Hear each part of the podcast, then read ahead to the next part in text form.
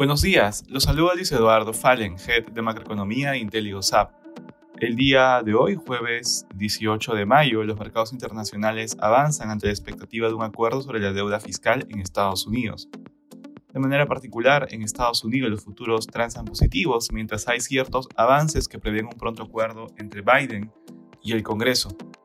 Esto, junto con menores preocupaciones sobre la crisis de los bancos regionales, impulsan los mercados por segundo día consecutivo.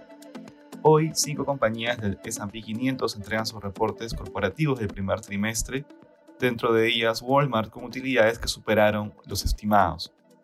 En eurozona los mercados transan positivos. En el terreno de resultados corporativos, hoy siete empresas anuncian del Eurostox, destacando Burberry sobre lo esperado. En Asia los mercados cerraron positivos. El Nikkei avanzó más de 1% y el Shanghai 0.4%, afectado por decepcionantes resultados de Alibaba.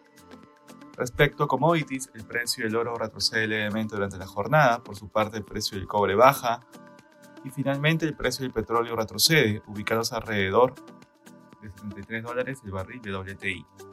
Gracias por escucharnos y si tuviera alguna consulta no deben contactarse con su